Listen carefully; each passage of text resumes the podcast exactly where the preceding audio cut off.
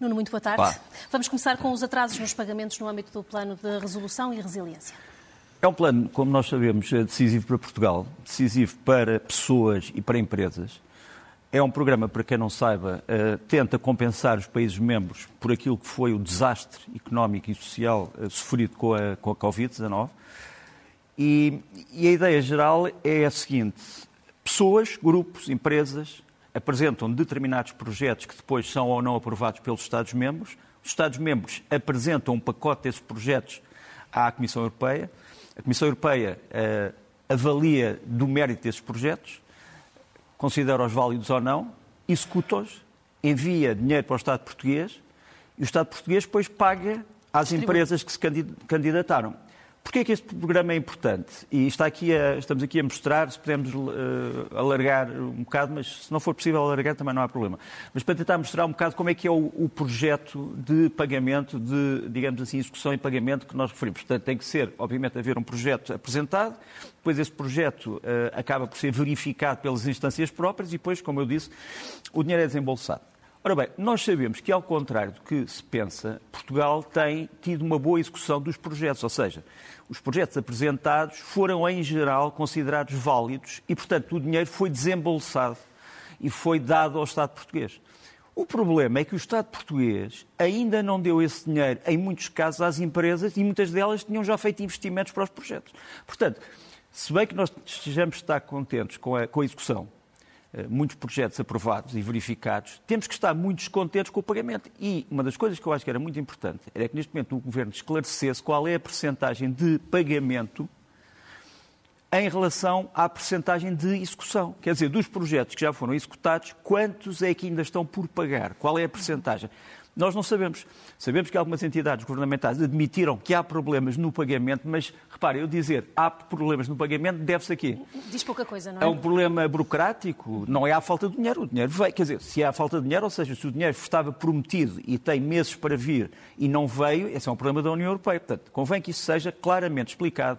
Porque muitas dessas empresas são uh, empresas que acabam de ser geradas agora, portanto, as chamadas startups, Outras são empresas já consagradas, mas que obviamente precisam desse dinheiro para pagar aos seus eh, assalariados, aos seus colaboradores, como hoje se diz, aos trabalhadores, e, e, portanto isto tem que ser esclarecido. Eu digo isto numa altura em que este mapa que eu vou mostrar é um mapa de 2018, mas os mapas seguintes confirmam estes números, em que os portugueses não confiam muito nos próprios portugueses. Quer dizer, é uma coisa que pode ser uh, um bocado aborrecida estar a dizer, mas isto é o chamado índice de confiança social. Os países em que as pessoas confiam menos umas nas outras são os que estão ali a cores mais claras, uh, vermelho, cor de laranja, etc. Por exemplo, a França confia muito pouco em si própria. Por exemplo, Portugal também, a Espanha também. O Reino Unido, ao contrário do que nós podemos pensar, sobretudo a Inglaterra, também não tem grande grau de confiança social. Os países escandinavos têm mais confiança social. Uh, os países, digamos assim, da Europa de Leste têm uma confiança social um bocadinho maior, mas não tão grande não tão pequena, digamos assim, como a, a, a de Portugal e de Espanha e da Itália, etc. Ora bem, nos países em que há pouca confiança social, o que é que acontece? As massas populacionais geralmente desconfiam. E, portanto, nos sítios onde se desconfia, convém que o Estado seja extremamente claro e atempado no esclarecimento dos assuntos que são assuntos capitais.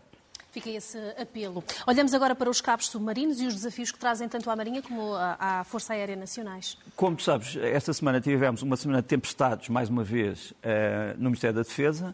Uh, os, os, portugueses precisam, obviamente, saber, uh, independentemente de saber quem é que está no poder, precisam de saber se todo o dinheiro que é investido na defesa é bem gasto. Portanto, isso é essencial. Uh, mas também é preciso que o Estado perceba que tem que gastar mais com a defesa este último, a Lei de Programação Militar, é já um avanço, mas precisava de ser muito mais alargada.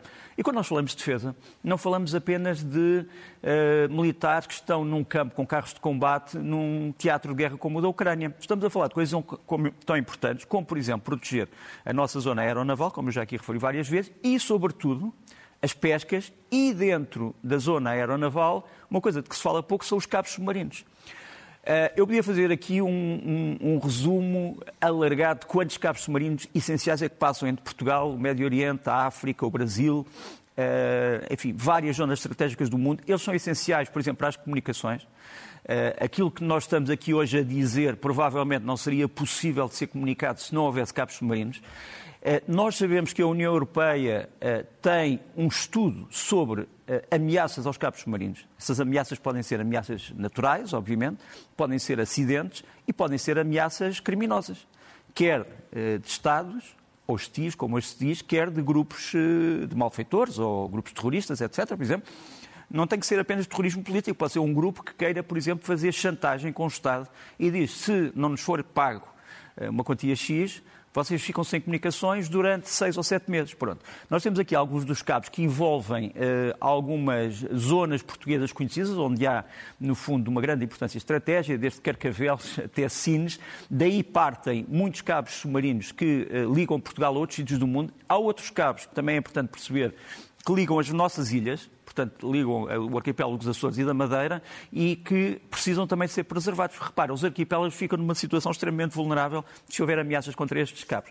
E, portanto, ehm, para resumir, Portugal precisa ter meios de proteção desta zona. Um dos meios mais importantes é a Marinha, obviamente, a Marinha de Guerra, eh, que está num projeto de construção de uma terceira geração de patrulhões, que são os navios patrulha oceânicos, são navios, digamos assim, maiores do que os navios de patrulha normais, mas mais pequenos que as fragatas.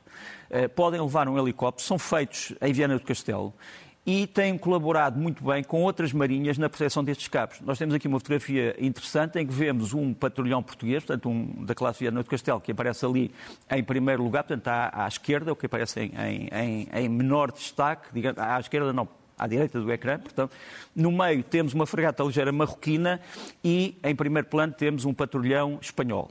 Uh, penso que é o Audaz, pronto. E a fragata é um, Alal Ben Abdallah. Bom, e Portugal tem estado a operar com estes meios espanhóis e marroquinos para proteção da zona aeronaval e nada disto pode ser feito com os países sozinhos. Portanto, a, a cooperação internacional é muito importante. E também é importante colocarmos nesta equação a Força Aérea. Força Aérea que recebeu, eh, agora ou começou a receber, os primeiros aviões deste tipo, que são os novos transportes eh, de valia tática e estratégica da Força Aérea, são os KC-390, que são feitos por um consórcio também empresas portuguesas, mas a principal construtora é a Embraer, que é a maior empresa eh, brasileira de construção, aeronaval, construção aérea, uma das maiores do mundo. E os, os KC-390 portugueses têm também um papel muito importante, não só de transporte, mas, por exemplo, de, se, for, se for detectada uma emergência, estes aviões podem levar lá dentro paraquedistas, eh, comandos de assalto, fuzileiros, que muito rapidamente podem intervir numa zona que esteja eh, em perigo. E estão hoje equipados, porque sabem que podem ser alvos, com estes materiais de origem israelita, o Elbit Spear eh, ASM, que no fundo é um instrumento de guerra eletrónica que já começa a equipar a Força Aérea Portuguesa. Portanto, nós podemos mostrar aos espectadores que o dinheiro destes aviões, gasto nestes aviões, é bastante bem gasto. Bem, vamos avançar agora para esta importantíssima Cimeira da NATO. Podemos fazer uma antecipação daquilo que vai acontecer esta semana na, na Lituânia? A primeira coisa que não vai acontecer é uh, um convite direto à Ucrânia para fazer parte da NATO. Isso, aliás, já foi dito por Joe Biden. Aparece-nos aqui uma, um pedido para que Joe Biden uh, aceite a Ucrânia da NATO imediatamente. Isto não vai acontecer. Joe Biden já disse que a Ucrânia tem que uh, passar por um processo de reformas. Quando se fala aqui de reformas, não são apenas reformas políticas, são reformas na sua infraestrutura militar. Embora a Ucrânia já esteja mais avançada em alguns pontos do que outros países da NATO, precisa ainda de infraestruturas comuns com vários países e, portanto, a Ucrânia não será membro da NATO nesta cimeira, mas vai ser apresentada nesta cimeira uma espécie de um plano para que a Ucrânia venha a ser membro da NATO um dia, um dia. E o principal plano uh, neste, neste mapa vai ser a criação de um conselho que se vai chamar Conselho Ucrânia-NATO, que vai preparar os passos a dar para esta adesão muito importante também para a Ucrânia vai ser a um, explicação de que a Aliança Atlântica continua ao seu lado a fornecer-lhe material, a fornecer munições, a fornecer dinheiro. E também uh, vamos ter que discutir nesta cimeira aquilo que a NATO pensa, não tanto da Ucrânia e da Rússia, mas de outros países como a China. Quer dizer, a China vai ser definida como nesta cimeira? Como um aliado, como um competidor, como um rival, não como um adversário, isso eu posso garantir. Eh, aliás, o que eu estou a dizer, não como um adversário, baseia-se também na visita desta senhora, a secretária do Tesouro dos Estados Unidos, a senhora Janet Yellen, que esteve em Beijing, eh, que esteve, ou Pequim, se quisermos dizer à portuguesa, Beijing é como se diz depois do chamado ciclo, eh, o ciclo colonial, como alguns chamam, mas seja como for, esta visita é muito importante porque a senhora Yellen foi dizer aos chineses que os Estados Unidos não querem uma guerra com a China. Nem uma guerra política, nem uma guerra económica, nem uma guerra industrial e muito menos uma guerra militar. Agora, o que querem também é uma competição igual e livre, ou seja, se uma empresa americana é sancionada na China, os Estados Unidos sentem-se também autorizados a sancionar uma empresa uh, chinesa uh, dentro dos Estados Unidos. E há um outro problema que foi levantado pelo Sr. Yellen, que é a possibilidade de algumas empresas chinesas estarem a violar o uh, pacote de sanções à Rússia. Ou seja, o governo chinês já disse que não fornece armas à Rússia, mas algumas empresas podem estar a fornecer as chamadas tecnologias duais. A China diz que vai ter um olho atento sobre isto, mas foi também algo que ficou nesta cimeira. Agora, a China vai também ser, uh, nesta cimeira, neste encontro, a China vai ser muito importante uh, nesta cimeira da NATO sobretudo numa altura em que nem todos os países da NATO têm a mesma posição quanto à China. Quer dizer, há países da NATO que são grandes parceiros comerciais da China e outros que têm desconfianças. Por exemplo, um grande parceiro, a Alemanha. A Alemanha é um grande parceiro, eh, tem muitos interesses investidos na China, a China tem muitos interesses investidos na Alemanha. Portanto, vamos ver como é que os parceiros europeus da NATO, os Estados Unidos, um, e, digamos assim, uh, aqueles que querem aderir uh, vão reagir à China e vamos ver como é que ela vai ser designada nesta cimeira. Cimeira, terça e quarta-feira terça e quarta-feira na Lituânia. Na Lituânia. Vamos avançar então para agora os desenvolvimentos da guerra uh, na Ucrânia nos últimos, nos últimos tempos. Olha, a primeira pergunta que se tem feito, e há hoje um extenso, ou ontem um extenso artigo do Wall Street Journal sobre esta contraofensiva ucraniana, porque é que ela andou tão devagar no fim desta fase que durou um mês.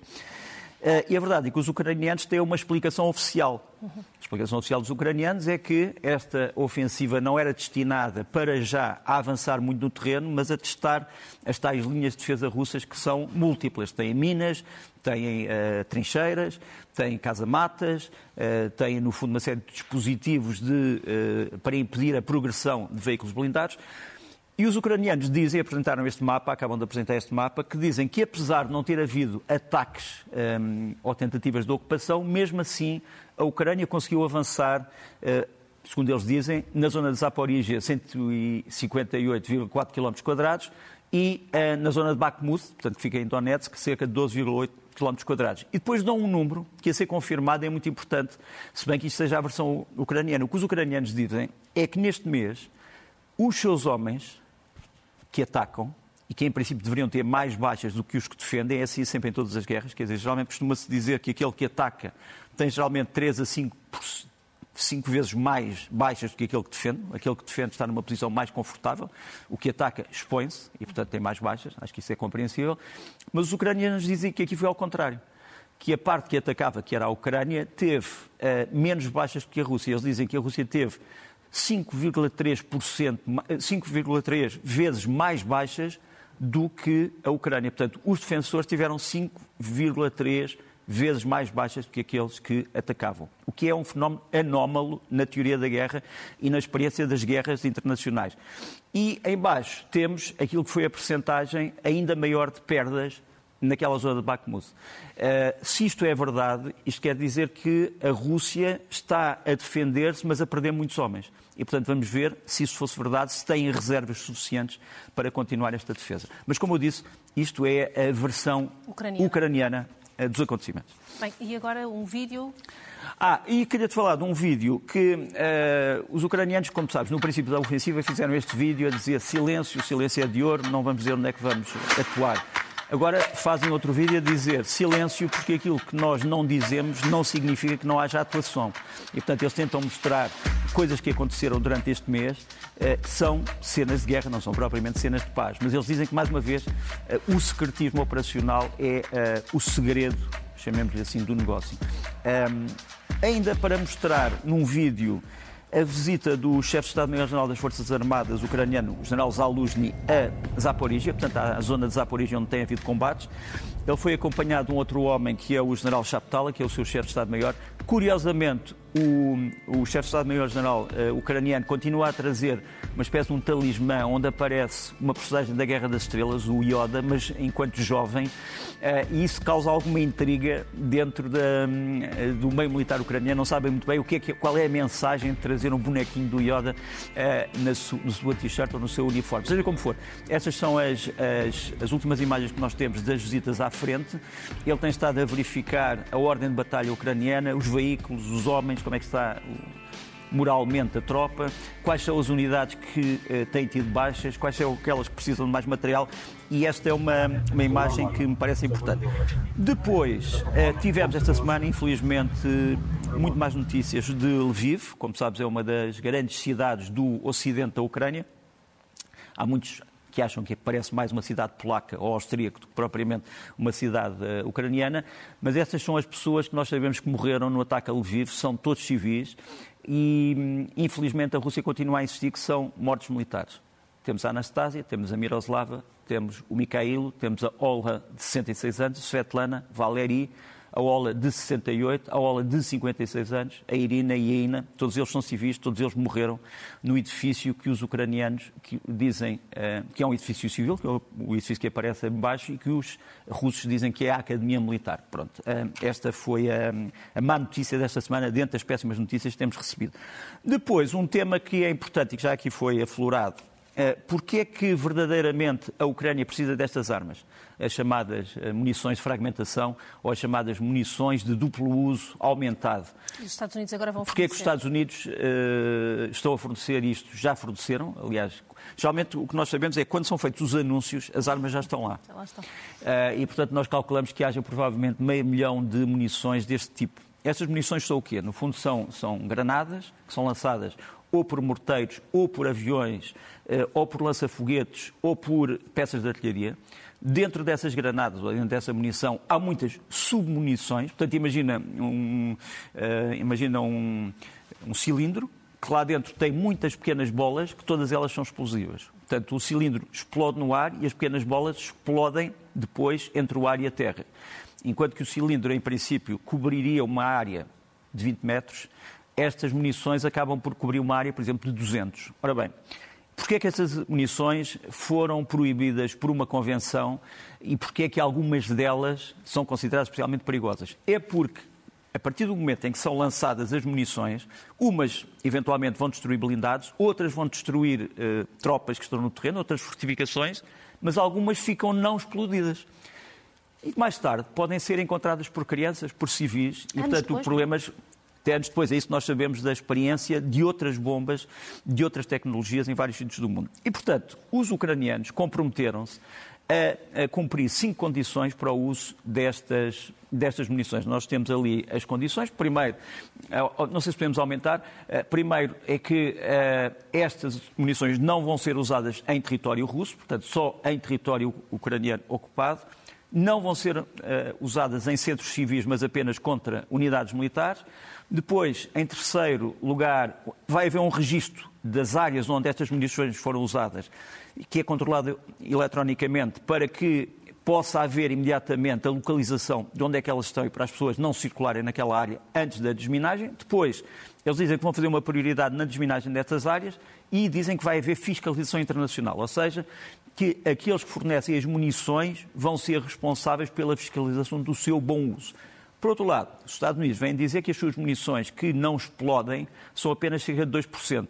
Eles fazem um cálculo, dizem que as munições do mesmo tipo na Rússia deixam 45% de munições por explodir, portanto, à mercê de serem encontradas por civis, e que as suas têm um erro de menos de 2%, ou entre 2% e 2,4%.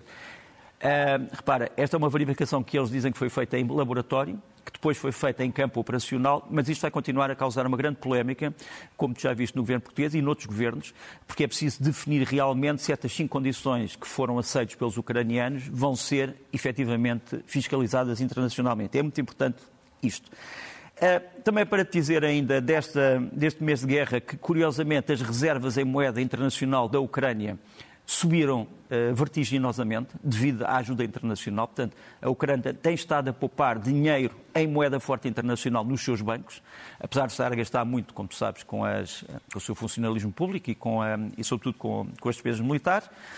E, por fim, duas notícias. Uma que já foi aqui aflorada. A visita do Zelensky antes da, da, da, da Cimeira da NATO foi muito importante, sobretudo na Turquia, onde se discutiram uma série de coisas importantes. A Turquia veio anunciar que vai aumentar a ajuda militar à Ucrânia, mas paga. Portanto, não é, uma, não é dada, mas paga. Portanto, eles vão dar um sistema de artilharia autopropulsado, que é o T-155, vão dar mais drones. Aliás, vai, vai ser feita uma super fábrica de drones ucranianos e turcos em território ucraniano, vão construir as fragatas da Marinha Ucraniana e, portanto, vão reequipar, no fundo, a Ucrânia, o que é uma má notícia para Moscou, que esperava da Turquia eh, uma espécie de uma abstenção em relação a tudo isto. Isto é uma imagem uh, impressionante. Isto passa-se na um, Catedral de São Jorge, uh, em Istambul, no bairro de Fener. Está ali o, à esquerda o, o, o cardeal se quisermos, o arcebispo Bartolomeu, que é o, é o arcebispo da Igreja Ecuménica, onde está ligada à Igreja Ortodoxa Ucraniana. Eh, ali à direita não se vê praticamente, só se vê o nariz, está o, presidente ucraniano. Ali no meio estão outros dignitários ucranianos, parte da delegação. Está ali o guarda-costas do Zelensky, que há pessoas que dizem que é uma espécie de um sósia do próprio Zelensky. Mas foi muito importante esta visita porque foi feita uh, à beira dos 500 dias da guerra. 500 dias de guerra é muito são muitos dias de guerra. E a Ucrânia conseguiu ainda uma coisa importante, que foi aqui falada, que foi a libertação dos comandantes do regimento Azov e também dos fuzileiros que estiveram na Azovstal. Vamos mostrar aqui. Vai-nos aparecer aqui Uh, o comandante do regimento, o Denis Prokopenko, de origem finlandesa, mas que é cidadão ucraniano. Ali atrás, à esquerda, uh, vai-nos aparecer também o chefe dos serviços secretos militares ucranianos, o Kirilo Budanov. Uh, ainda não apareceu, está ao lado deste senhor de t-shirt preta. eu não sei se vai aparecer no plano, mas se não aparecer, sabem, no entanto, que ele está ali. Ele é o homem que negociou essa libertação. Essa libertação, eu digo libertação porque estes homens estavam praticamente detidos na Turquia, embora bem tratados, obviamente, e estariam detidos até ao fim da guerra. Portanto, era o acordo que havia com a Rússia. Mas a Turquia achou que estes homens não, não havia nenhuma, nenhum motivo jurídico forte para que eles estivessem detidos. No fundo, eles eram prisioneiros de guerra, foram detidos dentro do seu próprio território e, portanto, deviam ser, um, eh, deviam ser eh, libertados. Procopé, quando lhe perguntaram se ele ia voltar à frente de combate, disse imediatamente que sim, e disse que os seus comandantes vão todos voltar à frente de combate. Aliás, explicou onde é que vai ser e continua a esperar que apareça o Budanov, mas eu acho que não vai aparecer. De qualquer maneira, o Kirill Budanov é um homem que tem sido fulcral em tudo isto, porque os russos acham que é ele que planeia todas as operações mais espetaculares da Ucrânia no exterior e, e, e, portanto, ele terá sido um dos grandes intermediários de toda esta, toda esta situação. Eh, e isto foi considerado pelos ucranianos uma grande vitória, porque, como tu sabes, a, a Rússia tinha dito que um dos objetivos da Operação Militar Especial, como eles chamam, era a desnazificação da Ucrânia. E eles consideravam que este grupo, o regimento Azov, era o principal símbolo desse nazismo, entre aspas. E, e, portanto, nem aqui, obviamente, houve sucesso da parte de Moscou. E ficou muito desagradado, de resto, o Kremlin com esta, Sim. com esta Já houve a declaração do Dmitry Peskov e de outros. Pronto. Vamos olhar também, eh, porque apesar de ser o foco naturalmente... Ah, desculpa lá, eu, eu esqueci de uma coisa. Isto pode ter algumas consequências, porque há quem diga em Moscou que então como eles acham que a Turquia violou, entre aspas, o acordo, que agora a Rússia não se sente obrigada a nenhum acordo com a Turquia, incluindo na história dos cereais do Mar Negro. Vamos ver as consequências, eh, então, destas últimas horas e destes desenvolvimentos. Eh, foco, naturalmente, eh, da Ucrânia, até por causa da cimeira da, da NATO esta semana, mas há mais destaques que Sabe, onde queres olhar. Muito rapidamente, no resto do mundo, olha, importante para as preocupações ambientais de todos, o facto do Japão ter desinfetado, desnuclearizado e limpo aparentemente, a água que tinha na central nuclear de Fukushima, como sabes, foi devastada por um tsunami há alguns anos atrás e que foi um grande problema. Portanto, esta água era água infectada que agora foi ou vai ser devolvida ao Oceano Pacífico. Eh, esta é a cerimónia em que um, ehm, eh, o Instituto, eh, a Agência Internacional de Energia Atómica, autoriza ao Japão essa operação. Portanto, a agência enviou os seus inspectores para verificar se a água ainda era radioativa e chegou à conclusão que não, que já não tem nenhum tipo de, de substâncias nocivas. Se isto for realmente verdade e a agência é uma agência credível, isso mostra que há um processo científico de retirada de resíduos nucleares que está bastante avançado, sobretudo no Japão, o que é uma boa notícia para todas as pessoas, porque há uh, notícia de que outros sítios do mundo podem ter reservatórios radioativos que estão a ser vertidos para os oceanos sem controle. Portanto, é, é, era muito importante. Está aqui uma explicação de como é que se deu o processo de desinfecção nuclear da água, uh, mas seja como for, países como, por exemplo, a China, uh, não estão de acordo em relação ao regresso da água uh, de Fukushima ao oceano. Continuam a ter dúvidas sobre. Uh, há uma certa resistência. Depois, aqui à, à beira, uh, como tu sabes, em Espanha vai haver eleições. O partido Vox, que é feito, como tu sabes, de dissidentes do Partido Popular e que é considerado um partido da direita mais conservadora espanhola, acha que vai chegar ao poder em aliança com, a, com, com o Partido Popular. O Partido Popular ainda não explicou qual é que vai ser a sua tática de alianças faz lembrar outros países, onde não se fala sobre a, sobre a proximidade de, de, alianças ou não. Agora, é curioso que um dos responsáveis pelo Vox tenha dito numa conferência de imprensa algo que nós não víamos nos partidos desta família há muito tempo. Ele fazem-lhe perguntas sobre qual é que vai ser a sua posição quanto a, a, ao aquecimento global e ele diz assim: a nossa posição é que os cientistas têm que estar sempre à frente dos políticos, ou seja, nós temos que nos guiar por critérios científicos e não por critérios políticos é uma afirmação que uh, surpreendeu algumas pessoas vindo da parte do Vox, mas a verdade é que o Vox parece cada vez mais confiante nestas eleições. Aquilo que as sondagens nos dizem é que nenhum partido vai ter maioria absoluta. Portanto, o Partido Popular não vai ter maioria absoluta, o PSOE não vai ter a maioria absoluta e, portanto, tudo depende da possibilidade de alianças com o Vox e da coligação que foi formada pelos antigos militantes do Unidos Podemos, que agora eh, agregam oito partidos, da esquerda eh, ao centro-esquerda e à extrema-esquerda eh, espanhola, e que tentam forçar o Partido Socialista Operário Espanhol a uma coligação. O Partido Socialista também não se quer, não se quer comprometer com nenhuma, com nenhuma coligação e, portanto, em Espanha vamos ter uma situação que se calhar pode ser a situação portuguesa no futuro, mas ainda ninguém sabe. Agora, eh, vai ser um, um, um mês de julho e agosto muito, muito quente um, eh, em Espanha. Muito rapidamente, passámos para esta notícia que apareceu no jornal uh, israelita. Israel. Ah, não, uh, ainda há sondagem nos Estados Unidos, portanto, são são as últimas sondagens presenciais em que cada vez mais o senhor DeSantis, que era o grande competidor contra Donald Trump, aparece em segundo lugar. Portanto, os republicanos não, não estão muito animados em relação à possibilidade de ter um candidato contra Donald Trump. O senhor DeSantis tem poucos votos eh, previstos e o senhor Mike Pence ainda menos e isto parece abrir largamente o caminho a Donald Trump, o que é uma situação paradoxal, porque podemos vir a ter um candidato que está envolvido num caso uh, judicial ou em vários e que, portanto, pode ter problemas com a justiça no preciso momento em que está em campanha ou em que, inclusivamente, está a ser eleito. Uhum. É uma situação nova na política americana. Em relação àquilo que eu estava a falar dos Estados Unidos, do, de Israel, realmente um jornal israelita, o Israel Ayom, que é muito próximo do atual primeiro-ministro Netanyahu, veio trazer uma notícia que eu acho que devia preocupar algumas pessoas e que diz que a França e Israel estão a trocar, eh, no fundo, experiências no que toca à repressão de manifestações ditas ilegais.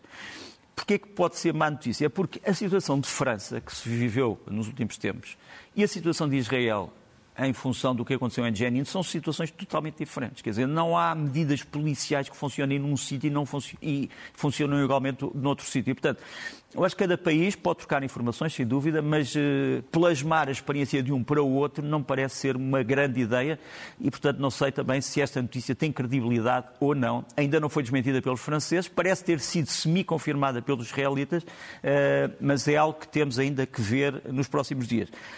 Por fim, o grande duelo. Não é um duelo entre gladiadores, não é um duelo entre pugilistas, ou se calhar é entre o uh, Sr. Mark Zuckerberg, que nos aparece ali à esquerda, e o Elon Musk, que nos aparece à direita. Uh, para resumir, uh, aquilo que já foi o Facebook e que agora é o Meta, criou uma espécie de competidor do Twitter, chamado Threads, que já tem alguma popularidade e, portanto, temos aqui dois criadores de redes sociais que criaram novas redes. O Sr. Elon Musk diz que a nova rede Threads é copiada do Twitter e ameaça com o tribunal. E ameaça com outras coisas. Portanto, três hipóteses. Ou isto acaba em tribunal, ou isto acaba por um acordo financeiro entre os dois, ou acaba de uma forma pior, muito Desde próxima. Não, seja soco. Muito próximo, não sei, eh, muito próximo também do soco. Porque repara, estes dois homens, que são grandes magnates da, das redes sociais, às vezes também têm ideias excêntricas. Nada, nada nos, nos livra de futuramente um jogo, nem que seja um jogo eletrónico, para ver quem é que ganha. Vamos olhar então para os uh, livros. Esta, esta, imagem agora ficou, ficou muito presente. Uh, os livros da semana, vamos por aí. Livros da semana, começamos com um, um livro uh, francês, mas que eu gostava que fosse traduzido em português. é de um grupo de estudos chamado Le Rubicon e chama-se. Estes livros que eu vou mostrar são todos sobre a África. Uhum. este é um livro francês, chama-se L'Édifice sécuritaire en Afrique os desafios de segurança em África, trata de toda a África do Norte, uh, do Centro e do Sul, e é um livro que era importante para, para os portugueses também uh, perceberem qual é a visão francesa, digamos assim, dos problemas de segurança e defesa dentro do continente africano. Depois do Fernando Van Dunen, uh, As Fronteiras Africanas, uma tese sobre aquilo que é um problema importante, saber como é que nasceram as fronteiras dos Estados africanos. Umas fronteiras, como sabes, são fronteiras naturais, outras são fronteiras políticas, outras são fronteiras artificiais, outras são fronteiras, digamos assim, que foram criadas depois dos chamados movimentos de colonização e descolonização, e é uma tese importante e, e, e também de vulgarização muito interessante. Depois de um sociólogo, o Lupi Fialho, África, Negritude e Criolismo, eh, sobre as questões da eh, relação, digamos assim, étnica ou interétnica dentro do continente africano. E, por fim, do Rodrigo Carlos Guedes, no centro do vulcão, uma espécie de histórias secretas eh, daquilo que se passou em Angola e Moçambique entre 74 e 75. A África, felizmente ou infelizmente, também está sempre ligada a histórias secretas. Vamos aos filmes? Filmes. Estes já estrearam os dois. Olha, um grande filme, A Fuga do Capitão Volkogonov. Eu queria ter falado disso na semana passada, não tive tempo.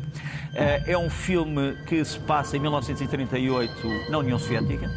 Eh, eu não vou contar a história, mas no meio do grande terror vermelho do Stalin, há uma pessoa que decide sair uh, da linha, chamemos-lhe assim, não vou dar mais pormenores, e vamos ver o que é que lhe acontece. É um filme com contornos de tragédia, com contornos de comédia negra e com contornos de um bom estudo de história. A fuga do capitão Volkogonov. Depois, também já estreou Abandonados, é um filme português, trata eh, daquilo que foi a odisseia de um grupo de homens portugueses, australianos, eh, neozelandeses durante a invasão eh, japonesa de Timor-Leste durante a Segunda Guerra Mundial. Há uma personagem que eu gostava de ter vindo mais envolvida neste filme, embora seja um filme muito interessante, mas que é um filme sobre uma história muito complicada, porque no fundo era muito difícil aos grandes poderes europeus combaterem tão longe o Japão tinha outras prioridades. E, portanto, Timor estava um bocado abandonado nesse aspecto. Mas há uma personagem que vai aparecer aqui, eu acho que mandei a fotografia, era o Dom Aleixo Corte Real. Dom Aleixo Corte Real era um rego, digamos assim, um liurai, portanto, um senhor uh, tradicional uh, de Timor. Eu acho que tinha, aqui está. Uh, ele foi muito importante porque foi um dos homens que mais ativamente combateu a presença da invasão japonesa em, em Timor e perdeu com a vida, perdeu isto perdeu a vida com isto, não só ele, a sua família, eh, parte da sua estrutura tribal, e é um homem que eh, mostrou uma invulgar coragem e que merece, merece ser lembrado. E terminamos com as sugestões da semana. Terminamos. Olha, uma é hoje à noite, é o quinteto Piazzolla, no fundo é a música do Astor Piazzolla e a coreografia de Olga Prats, enfim, duas entidades já partiram. Uh, não é ainda isto, é uma, é uma imagem que eu tinha dado antes uh, de um concerto, uma fotografia, aqui está. Obrigado, portanto, é o quinteto Piazzolla, portanto, como eu disse, música do Astor Piazzolla, um, coreografia de Olga Prats, infelizmente os dois já partiram, eram, enfim, um grande gênio argentino, outro, uma grande, um grande talento português, isto é no Maria Matos hoje, uh, às nove e meia. Depois sim, o The Cradle Rock, portanto, o berço há de uh, embalar-se, chamemos-lhe assim, que é uma espécie de uma ópera americana subversiva de 1937 que foi levada uh, à cena pelo Orson Welles e que trata um bocado da manipulação do espetáculo nos Estados Unidos. Estamos a falar, uh, portanto, nos primórdios da Segunda Guerra Mundial, ainda não tinha começado a Segunda Guerra Mundial. Isto vai a uma sessão única amanhã, portanto, segunda-feira, no Teatro Aberto. Vale a pena, está muito bem feito. Tenho pena que isto não tenha ido para uma sala maior, mas vai à sala do Teatro Aberto na segunda-feira. Depois, um grande CD, um grande violoncelista português, o Filipe Quaresma, lançou agora o Bach Cello Suite. No fundo, uh, as suítes para uh, violoncelo de Bach é integral, aqui está. Eu não sei se também podemos mostrar a capa do CD, que acaba de ser lançado, aqui está. É um CD muito bonito, vamos ouvir um bocadinho.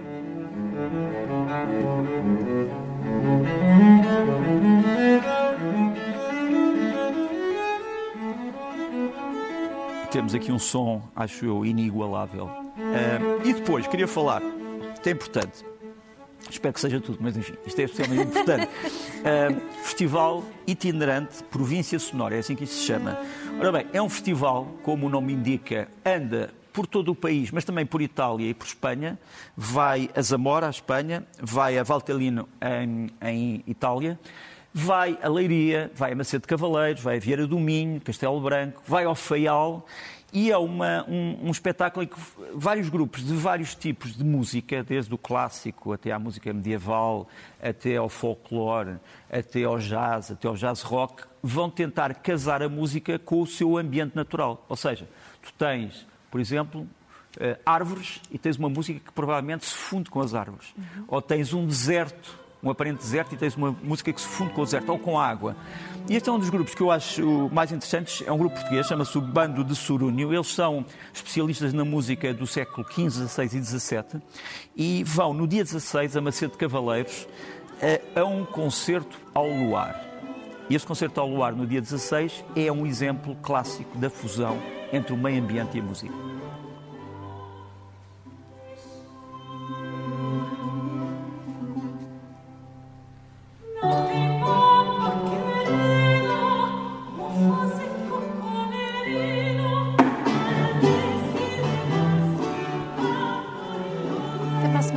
Até para a semana.